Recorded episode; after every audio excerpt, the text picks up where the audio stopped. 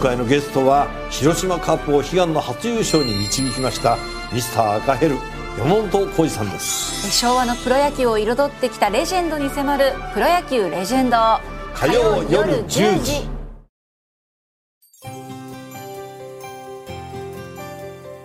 6月17日土曜日。ニッポン放送 OK! Cozy up! 週末増刊号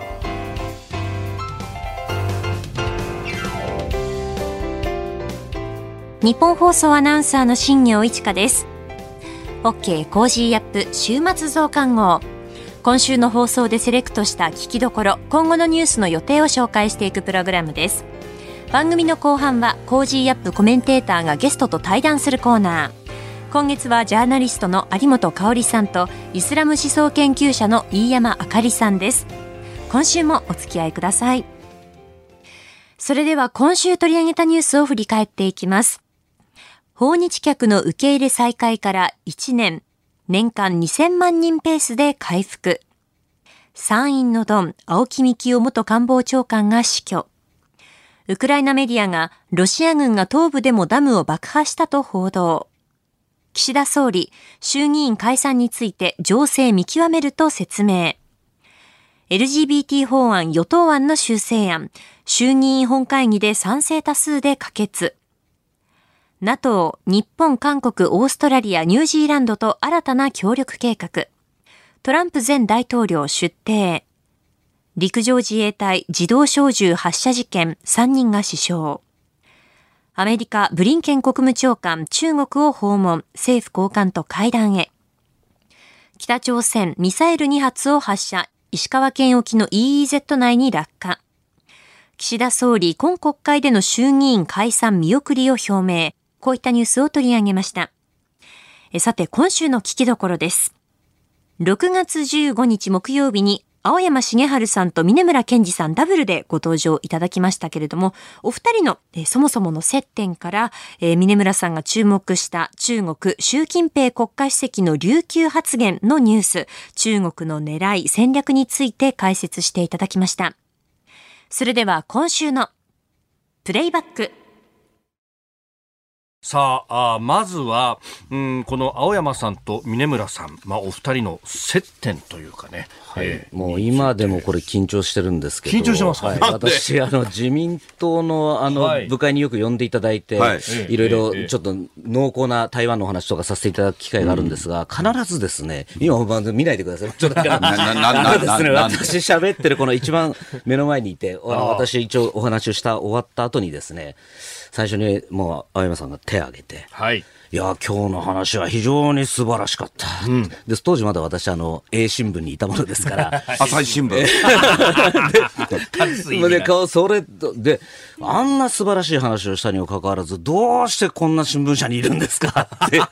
ずっと言われて。ずっと言われて。ずっと毎回それを。こんな新聞社って言ってない。朝日新聞にって言っただけ。でしたっけ？朝日新聞にいるんですか、そう、いるんですかって言われて。で、まあ、けあの結構そういう意味ではですね、私がこの転身する背中を押していただいたお一人であるというのがもう今日その話をしたくてしょうがなかったんですけども。まあ朝日新聞は論調はともかくとして、記者をしかも清潔に鍛える会社なのは間違いないんですよ。おお清潔に鍛える。いわゆる懇談費の請求ができない唯一のマスメディア。あそうなんですか、うん。どっかの幹事長とご飯食べたから領収書出してうんぬんが、朝日一切できないんですよ。あ、できないんですか、うん、結構厳しいですね。それからやっぱ文章とかもよく鍛えますよね。と言いながら僕の友達で全然記事書けなかったやつもいたけど。まあでも、やっぱりよく鍛える会社ですよね。あ、そうですね。そこはありますね。うん。やっぱおかしいのは上層部なんで。はい、おっしゃる通り現場の記者の皆さんはっていう、まあ、まあ苦しんでる人もいますよね。峰村さんは本当に、はい、あの僭越ながら僕と現場主義ってとこ似てるし、それであのチャイナに対しても本当に現場を踏んで、はいうん、峰村さんにしかできない報道を何度もやってらっしゃるんで、お世辞僕言わないんで、朝日で鍛えてもらったことを基礎にして、自由になられたらっていう意味です。ありがとうございます。はいでね、今もさまざま記事論考を出されていらっしゃいますけれども、まあ、その中で夕刊富士でも連載をされていらっしゃって、えー、この間はえー、中国が、習近平国家主席が琉球発言というね、えー、記事がありました。これ、ここへ来て、なんかいろんな新聞が追っかけ出しましたね。いやもうようやく、ていうか逆になんで今北京にいる記者たちはこれ気づかないんだと。一面なんですね。人民日報の一面に、琉球って習近平が言ったって、これすごい私も、もう椅子から転げ落ちるくらい驚いたのに、あれ日本のメディア見たらどこも書いてないんですよ。書いたら追放されるからあ、そういうことですかね。そういうことですかねって、南さんが一番知ってんだけど。私ももう、支局にね、もうしょっちゅうあの、ビザを延長しないぞと言われ、脅され続けたので、あまりよくわかんないんですけど、いや、そういうの本当ね、まず、これぜひね、あの、青山さんもお話伺いたいんですけど、これもうかなり早い段階からおっしゃってたじゃないですか、沖縄のこの、沖縄危ないよって話っていうのは。そうそう、僕自身が、まあ、あの、民間専門家の時に、米人、北京とか上海とかで、特に軍と、はい、それから共産党系の人と議論したときに、沖縄って絶対呼ばなくて琉球って呼んでいや僕は琉球って呼び方も大好きですけどいずれにしろわざわざそうやって呼び方を変えてあの我々のものだと。そうです、はい、中国海軍の大佐とか将軍まではっきり言ってた。海軍の関心事ね前から。うん、尖閣のみならず、うん、あのね周りの圧力に弱い国だからチャイナは、うん、はい。えー、日本は海挟んでとっても強敵で聖徳太子の時代から、はい。だから特にプレッシャーをかけて、そのバッファゾーンっていう、要するに、干渉地域みたいなのを作ろうとするんですよ。で、中国ってもともと軍事力弱いから、作法って言って、直接占領じゃなくて、はい、いわば精神的に支配するってことをね、調校させて、貢がせて、皇帝に。はい。その対象で見てるんですよ。うん。だからそこでいつも激しい言い合いになりましたけど、やっぱり言い合いからしか本音は出てこないので、あの中国軍の中にも、はい、こう日本のこと好きって人は実はいましたしね。おお、うん、その当時から。一番偉い人でいうと、峰村さんの前で先日だけど、朝鮮戦争で、はい、あの休戦やった時にね、中国の、まあ、人民義勇軍って言ってましたけど、はい、そのトップだった将軍が出てきて、もちろん退役将軍ですけど、えー、当時でも。はい。で、1日目、まあ彼は英語できなくて、えー、あの、通訳入ってやってたんですけど、すごく率直に、えー、例えば共産党、青山さんはこれから共産党と会うだろうけど、共産党が何を言おうが、うん、我々、私の目が黒いうちは、朝鮮半島に行かないと。そこまでそこまで言い切るそしたら2日目になったら、はい、通訳の女性いなくなって、ええ、陸軍大佐っていうのが、え、あの突然、通訳だって現れて、しかも英語も日本語もほとんどできない人が通訳だって現れて、えー、だから監視してるんですよ。面白いです。まあ人間社会なんで、共産党だからといって絶対一色ってわけでもないんですよね。はあ。こんな峰村さんの方がもっとご存知だと思う。うん、まあ、その、なんか急に美女の通訳が現れたりとか、そういうのよくありましたけれども。そういう、こう、ハニートラップ的なものっていうのがあるんですね。えー、あの、ありました、ね、僕もホテルで襲われましたよ。えー、襲われた、この話してたら番組終わっちゃうけど。いやいや、襲われたっていうのは、えー、あの、マッサージ頼んだの、日系のホテルで。今なくなったけど、親戚、あの、穴系のホテルあったありました、ありました。はい。で、マッサージ呼んだら、はい、あの、すぐ来たのが、だっておかしいし、うんうん、念のため、あの、はい、スコープ、あえー、鍵を開けずに、ドア開けずに。チェーンの向こうから見たら、はい、マニキュアが見えたんで、ほう、まあ、あこれはもうそのつもりだなと思ったから、ドア閉めたらもう乱打されて、電話がいっぱいかかってきて、入れろ入れろで。入れたら終わりですよ。ああ、うんもうもうもう写真撮られるだろう写真撮られるになると。はあ。で、皆さん、その記事の中でも、この、まあね、あその当時から青山さん、今、琉球という言葉を使ってらっしゃった、あの言葉の使い方には意味があるんだというふうに指摘されてましたね、はいうん、特にこのトップですね、今、14億のトップのいわゆる独裁者がですねそれだけ言ったっていうのは、これ、みんなピリッとくるわけですよ、あこれ、俺たちもやらなきゃいけないと思って書いたんですけど、案の定、これ、翌2日後から、もう中国メディア大キャンペーンです。そもそもあの沖縄処分というのは、あんなものは日本が武力によって脅し取ったんだと、新新国から脅し取ったんだみたいなこうキャンペーンを始めて、で来月には、えー、玉城、えー、沖縄知事が。訪中すると。これはまさにこの日中関係の中の一筋の巧妙なんだみたいな、こういうもうキャンペーンをこう始めてるんですね。もうそう考えても完全にこれはもう世論戦がもう始まっているっていうことですね。でまあ、そこには当然、沖縄には、まあ、アメリカ軍の基地もあって、台湾を考えると、ここがとても重要だという一連の文脈の中に位置づけられるわけですか、うん、あのよくこれも私、議論したことがあるんですが、別にわれわれは沖縄を占領するつもりはないっていうのよく中国の人が言ってる、そこは分かってます、さすがに。ただ、やはりその台湾有事とかを見たときにも、一番の前線基地が沖縄であると。でいざとなったときに、そこの中がぐちゃぐちゃといろいろしてくれれば、もうそれだけでいいっていうのがおそらく本音なんだろうと。でも究極的にはその一番邪魔な沖縄にある米軍基地が出てってくれる。これが一番理想的な姿、最終的な戦略目標なんだろうということですね。うん。それを沖縄の世論によってやろうとしてるということやはりそこは世論強いですね。世論から例えば反戦デモをやるとか、うん、反基地デモをやるっていうのは、これ一番、なんですか、まさに戦わずして、一番勝つやり方ですので、このあたりはもう、もう共産党何十年もやってるやり方ですね。青山さん、はい、あのかつて夕方の番組でご一緒していたときに、うん、前の前の県知になりますか、中今さんを、ね、うん、えー、来ていただいて、えー、議論したことがありました。僕は電話して。で、あの時に、青山さんと中山さんの中で、うんはい、その当時もあった、今もある、琉球独立論、沖縄独立論というものについて、あれは酒飲み話なんですよね、というような話もありましたけど、今、だいぶ変わりました？その辺ってどうなんでしょう？かいや、基本的には変わってないですけど、うん、まあ、中山さんおっしゃったのは、酒飲み話っていう表現ではなくて、はい、まあ、ロマンなんですよね。ロマンか。うん、おっしゃったんですよね。ただね、今、峰村さんが世論戦とおっしゃったのは、はい、リスナーもご存知と思うんですが、中国軍というのは戦闘よりも、世論戦、心理戦、法律戦っていうね、戦わざる戦争を重視してて、はいはい福岡の野球のドームの蓮向かいに中国の総領事館がありますが、そこの総領事が沖縄に入って、はい、そして沖縄の華僑の人々を集めて秘密会議をやって、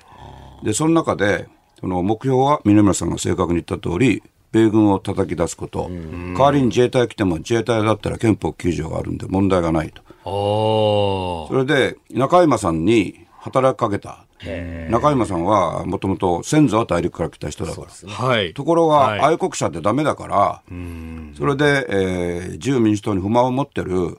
尾長さん那覇市長に働きかけろって工作を指示した。その議事録を入手しまして。これ公の場で今まで僕話してるんですよ、はい、だから、まあ、いついつ何時僕に何があってもおかしくないけどでもあれでその議事録生のやつを見て読んで、はい、議事録っていうのは要するに出席者のうちのどなたかがね、はい、記録したものかもしれないって言ってます。本物です。本物であることは23時に確認しました。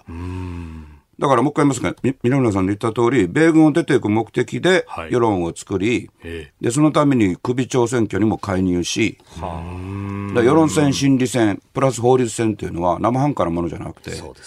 でそれも基本的にあの将来の台湾併合の目的があるわけで。で、一つだけ、あの、峰村さんと意見が違うわけじゃないんだけど、はい、あの、尖閣諸島はご存知の通り、沖縄県石垣市の尖閣諸島なんで、はい、尖閣については、武力占領はあり得ます。沖縄本島を武力占領するっていうのはさっき言った通り、作法の歴史だから、中国ももともと弱いので、今も物量あっても、実戦経験ゼロですから、陸海軍は。陸軍あっても、ベトナムで負けてるわけですからね。はい、でこれ、この間5月に米軍の太平洋艦隊と話した時にも、中国軍に実戦経験がないってことを非常にまあ重視してますよね。米軍は実戦経験の良くも悪くも塊なんで。そうですね。自衛隊も実戦経験ないんですけど。ただ、日米の訓練っていうのは実戦をもとにしてるから、非常に中身が詰まってるんですよ。中国がそれを警戒してるから、特に沖縄に対して関心が強いので、だから峰村さんが夕刊富士で指摘なさった、習近平国家主席が琉球って言ったら大変なことだっていうのは、台湾を本気で取りに来るっていうサインの一つおっしゃる通りですね。この後はこれからの一週間のニュースの予定と来週のコメンテーターをご紹介します。後半は番組コメンテーターの対談コーナーです。どうぞ最後までお楽しみください。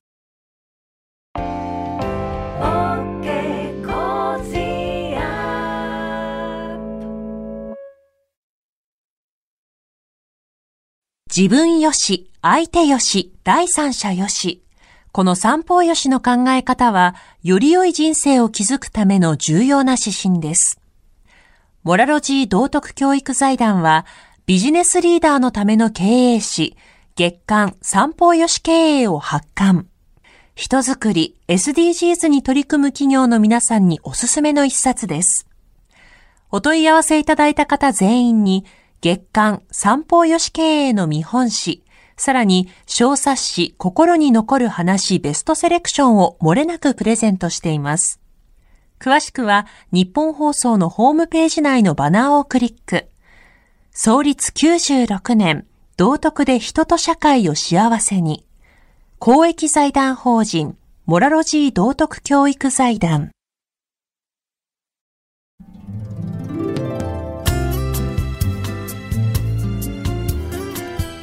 OK! Cozy up! 週末増刊号。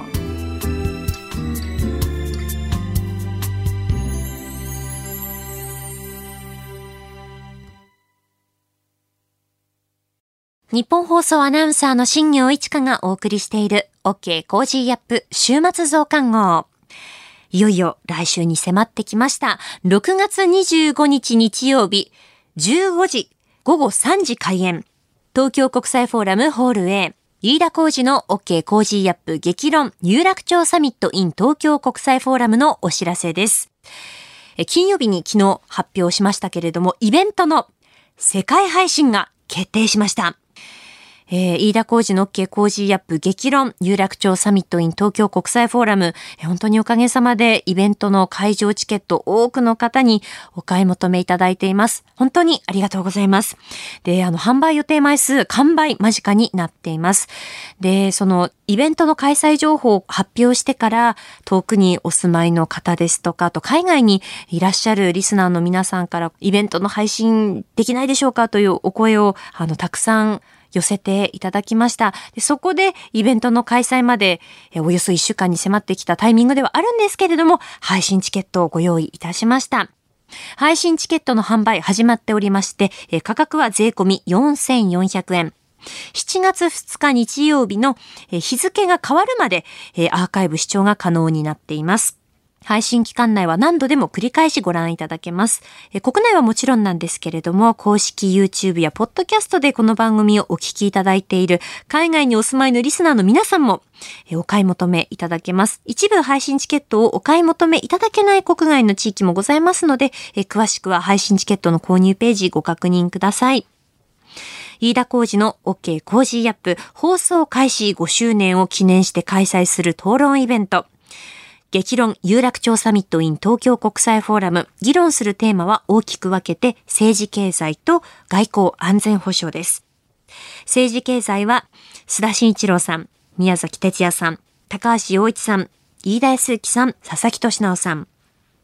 外交安全保障は須田慎一郎さん、宮崎哲也さん、峰村健二さん、小泉優さん、高橋杉雄さん、東野敦子さんが激論を繰り広げます。さらに、飯田浩二アナウンサーと自由民主党参議院議員青山茂春さんの対談コーナーもあります。豪華論客が一堂に会する国内最大級の討論イベントです。開演時間は日本時間の15時午後3時からです。ぜひ配信チケットをお買い求めの方もリアルタイムでイベントにご参加いただきまして会場の熱気を体感していただければなと思います。え会場チケットももう少し、えー、お席ありますので、お時間ある方はよろしければこの機会に足をお運びください。えー、詳しくはイベント公式ホームページをご確認ください。続いてはこれからのニュースの予定をお伝えします。6月18日日曜日、アメリカのブリンケン国務長官が中国を訪問。6月19日月曜日、天皇皇后両陛下がインドネシアのジョコ大統領夫妻と会見。6月20日火曜日、定例閣議。ドイツと中国が政府間協議を開催。6月21日水曜日、通常国会会期末。4月27日、28日の金融政策決定会合を議事要旨発表。5月の訪日外国人数発表。6月22日木曜日、イングランド銀行金融政策委員会が金融政策と議事録を発表。スイス中央銀行が金融政策を発表。アメリカ・インド首脳会談開催。6月23日金曜日、定例閣議、小池知事定例会見、沖縄全戦没者追悼式、5月の全国消費者物価指数発表、6月24日土曜日、G7 男女共同参画女性活躍担当省会合を開催。続いては来週のコメンテーターのラインナップをご紹介します。6月19日月曜日、ジャーナリストの須田慎一郎さん。20日火曜日、地政学戦略学者の奥山正史さん。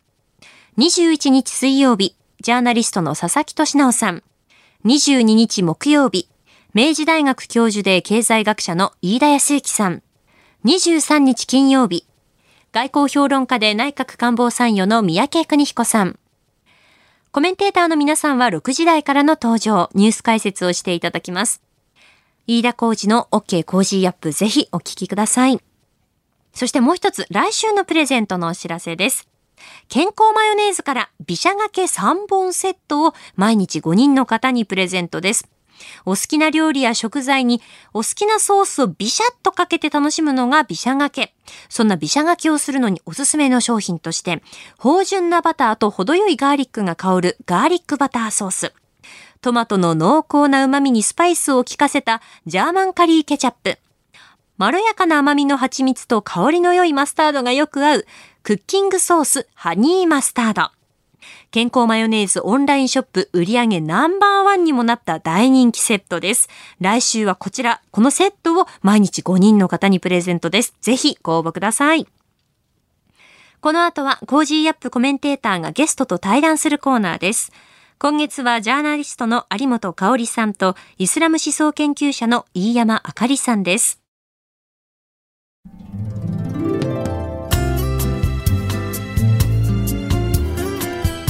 OK Cozy up 週末増刊号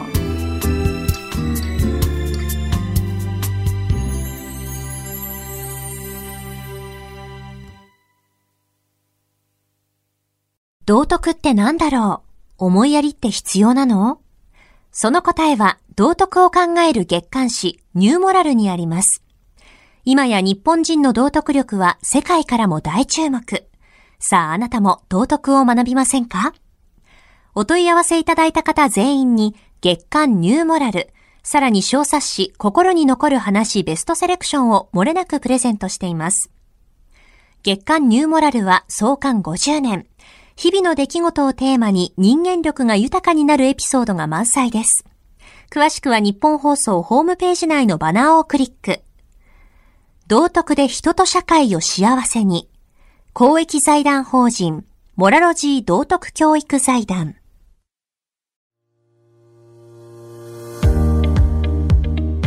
ジャーナリストの有本香里です。この配信は日本や世界を取り巻く様々な課題を掘り下げる対談番組です。今回のお相手はイスラム思想研究者でモラロジー道徳教育財団令和専攻塾講師麗澤大学客員教授の飯山あかりさんです。よろしくお願いいたします。お願いします。今月の配信では中東をテーマにお話を伺っていますが今回は今年に入っって報じられた直近のニュースから中東情勢について飯山さんにお話を伺っていきます。まずあのニュースいくつかちょっとピックアップしたいんですけれども今年の3月にサウジアラビアとイランの外交関係正常化、まあ、これに向けた合意が発表されたと。であの前回までですねまあ、あの中東とはどういうところか、まあ、どんな大きなそのあえて単純化して分けると2つの陣営がありますよとまあ比較的その西側ともですね、一定の価値観の共有を見ているところと全くそうじゃないところ。で、それに対して世界の大国がどう付き合っていっているのかっていうことから、今回ちょっとニュースを、について教えていただきたいんですけれども、はい、このサウジとイランの外交関係正常化、これまるであの日本のメディアはですね、なんかアメリカ抜きでもこんなことできてるじゃないかみたいなそういう伝えられ方だったんですけど、はい、これはどうご覧になってますか、まあ、これはですね、その日本のメディアの伝え方ですね。つまり中東っていうのはもうあのアメリカがまあ影響力を及ぼせない地域にすでになってしまったんだと。うん、で、アメリカに代わってあの大きな力を持つようになったのは中国なんだと。うんうん、まあそれを象徴する出来事だっていう、うん、あのそういう伝えられ方があのされていたと思うんですが、うん、これはですね、あのまさに中国が世界のみんなにそう思ってもらいたいと、うん、あのその見方そのものだということですよね。中国のプロパガンダですよね、はい、そういうことですね。それはまたやっぱり実態とはあの違うわけで、うん、そもそもですね、じゃあそのサウジアラビアとイランっていうのは、じゃあこれまでどういう関係にあったかっていうと、これはあの、何回も何回もですね、その国交、国交というかまあ外交関係をまあ正常化したり、断絶したり正常化したり断絶したりというのもずっと繰り返してるわけですね。でその流れの一環でまあ一応なんか今回はちょっとあの中国に花を持たせてあげようかなという感じで、えー、今回は外交関係を正常化させたと。まあもちろんなんでじゃあ中国に花を持たせる気になったかというと中国からサウジアラビアに対していいお話があったからなんですよね。うん、それはあのそ取引の一環であってそれをですねあのあたかもですねもうこれはもうもう中国の時代が来たんだみたいな。中国がもう一言口を聞けばねもう魔法のように中東の問題というのはさーっと解決されて、もう中東は平和になるんだみたいな感じで理解するのはもう大間違いだということですね。うんまあ、要はその、そのように伝えたい、つまり中国のプロパガンダに乗っかるようなね、形で伝えたい人たちの、もしかしたら本心は、もうアメリカの時代終わったよ、みたいな。そういうことを言いたいってことなんですかね。そうですね。これはあの、まあ、前回お話ししましたが、その専門家というふうに言われる、まあ、中東に関係している、まあ、研究者の中にはですねあの反米的なあの思想を持っている人がまあ極めて多くってやっぱりあのなんだかんだいろいろな世界の事象とつなぎ合わせて、うん、もうアメリカは終わったんだっていうふうに言いたがる人が非常に多いんですね。うん、でそういう人にとっては今回のこのサウジとイランのそのえー、関係正常化にあの中国が仲介役を果たしたっていうその、まあ、まあ、事件というか事案っていうのは、まさにこう、願ってもない、うん、こうネタだったと。これもアメリカ終わったっていうふうに言うには、非常に好都合なこう出来事だったっていうのがあるんですね。うそうすると、これまで、えー、何回となく繰り返されてきた、そのサウジアラビアとイランの、まあ、関係修復でまた仲悪くなるみたいな。で、その、たまたま今回はその展開の中で、でまあ、サウジにとってもイランにとってもお客様だから。そうですね。もう上得意の一番の最上顧客なんで、で中国が、はい、まあちょっと中国に花も出しとくかみたいな。そうです。で、チクッとちょっとアメリカにも、ちょっと俺たちこんなこともやってるよみたいな、そういうのを見せとこうかなって、そんなぐらいの感じなんですね。うすねはい、うん、なるほど。で、これね、まあ中国にとっては、相当メリットがあるはずなんですよね。はい、そのプロパガンダ戦において相当メリットがあると思います。で、さらにですね、まあちょっと他のニュースも触れるんですけど、スーダンでいきなり紛争が起きました。ちょっとあれびっくりしたんですけどね。で、ここで、そのまあ国軍と、まあ、準軍事組織っていうんですかね、RSF というね、まあ、これが対立していきなりドンパチ始まってしまったと。で、日本人も逃げる逃げないって話があるんですけど、これと、その、まあ、中国、ロシア、こういう国々とのこの関係というものもまたあるわけですか？そうですね。あの、あるんですけれども、うんこれスーダンの問題はですね基本的にはスーダン国内の、スーダンという国を誰が支配するかっていうそういうあの権力争いだと、うん、覇権争い。はいそうですね、うん、考えた方がよくって、うん、あの中国とあのロシアもいろいろな形で関係しているんですけれども、どちらの側かに中国とロシアがついてるわけではなくて明確についてるわけじゃなくて。両方と関係しているなるほどね。ですよね。であのスーダンっていうのは、あのまあ、いろんな国に囲まれているあの、まあ、郊外にね、あの、面しているアフリカの、あの、一番、あの、まあ、東側に位置していて、まあ、いわゆる中東って言われる地域とアフリカの、こう、結節点にあるんですね。で、あの、交易をするにも非常にいいところにあって、はい、まあ、あの、まあ、昔からですね、戦略的な要衝というふうに言われている場所なんですね。で、スーダンに、まあ、利権を持ちたいというあの国はいっぱいあって、もちろん中国もそうだし、ロシアもそうだし、あと中東のあの、例えばサウジアラビア、まあ、対岸にサウジアラビアが、サウジアラビアとか UAE とか、まあ、あと北側に、えっ、ー、と、まあ、エジプトがあって、えー、西にエチオピアがあるとかね、そういうあの、いろんな国が、まあ、スーダンとあの関係を、いろんな関係を持っているんですが、どっちのその今スーダンで戦っているどっちの側とどこの国がもっぱら結びついているというような関係よりは、うん、どこの国とも両者ともつながってるっていう感じなんですね。ねそうなんですよ。ですからあの今はですね、うん、みんなその状況分かっているので、うん、これどっちかにどこかの国が肩入れしちゃったらこれも内戦大変なことになっちゃうわけですね。つまり火力があの、アップしちゃう。そうなんですね。だからみんな関与しないようにしよう。で、ちょっと様子見。そうなんですよ。うん、で、今そういう状態で、えー、もしかして、うん、これ今戦ってもどっちか優勢、これもこっちへ勝ち目があるなって見えてきた時に、うん、国際社会がですね、一斉にそっちをバーってこう、そういう可能性は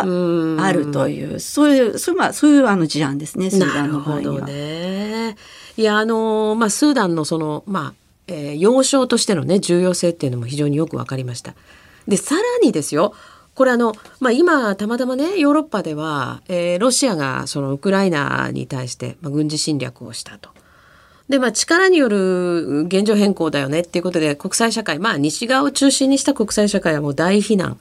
あるいはそのウクライナ支援を力入れていて、まあ、先だってのあの広島サミットでもですねそれを確認したという状況なんですけどこれ中東の国々はどういうふうに見てるんでしょうね。また中東の国々つってもいろいろ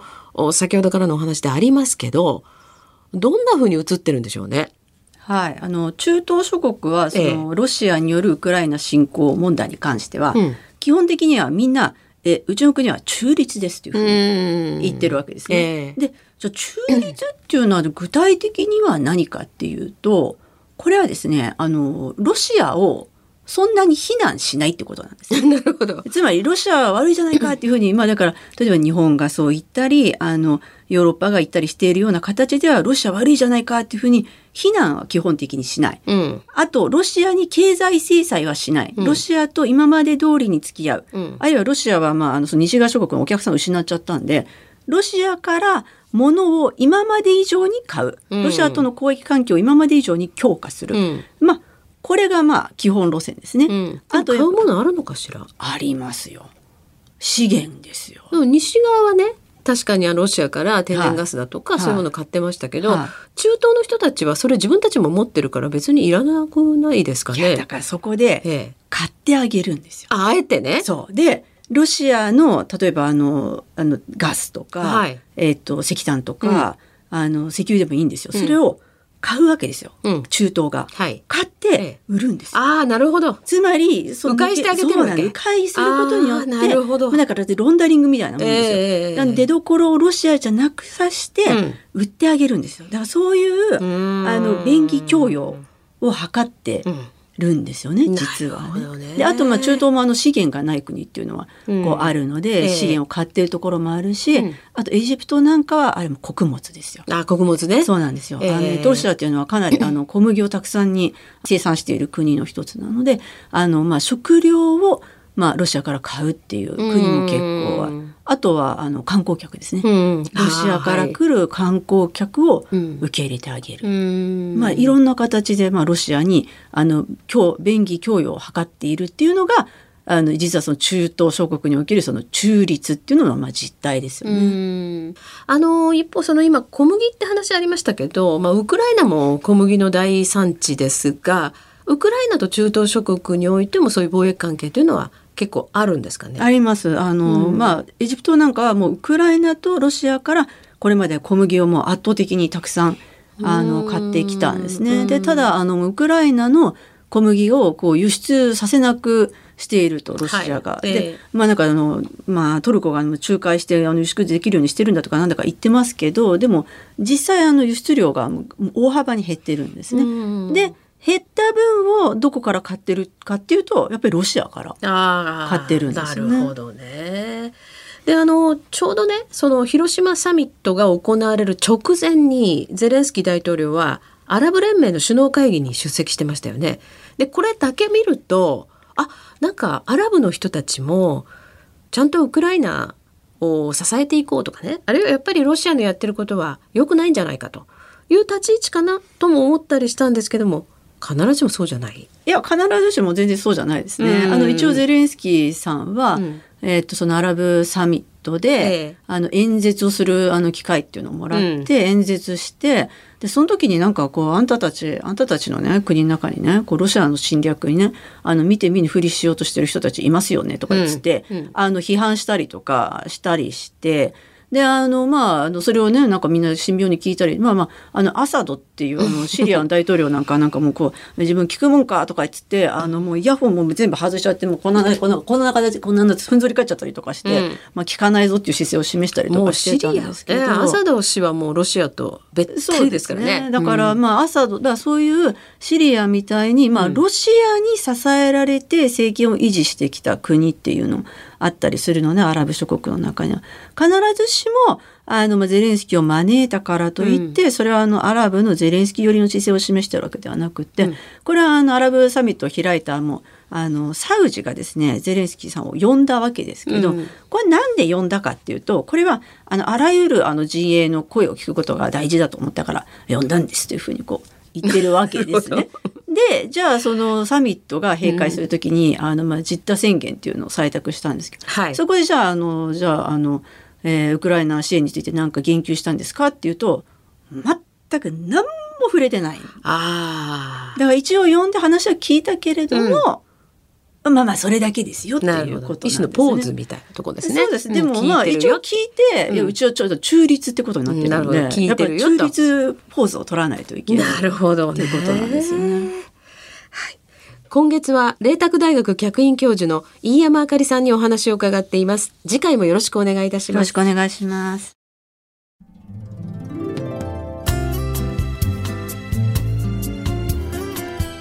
OK Cozy up 週末増刊号。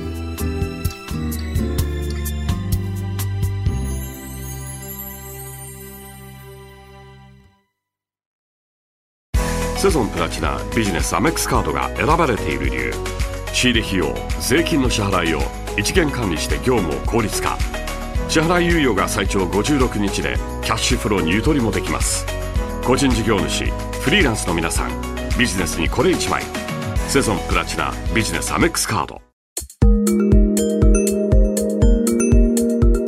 あなたと一緒に作るニュース番組日本放送飯田浩二の OK コージーアップ。平日月曜日から金曜日朝6時から8時までの生放送でお届けしています。ぜひ FM 放送、AM 放送はもちろん、ラジコやラジコのタイムフリーでもお楽しみください。OK Cozy up 週末増刊号。ここまでのお相手は、ニッポン放送アナウンサーの新行市佳でした。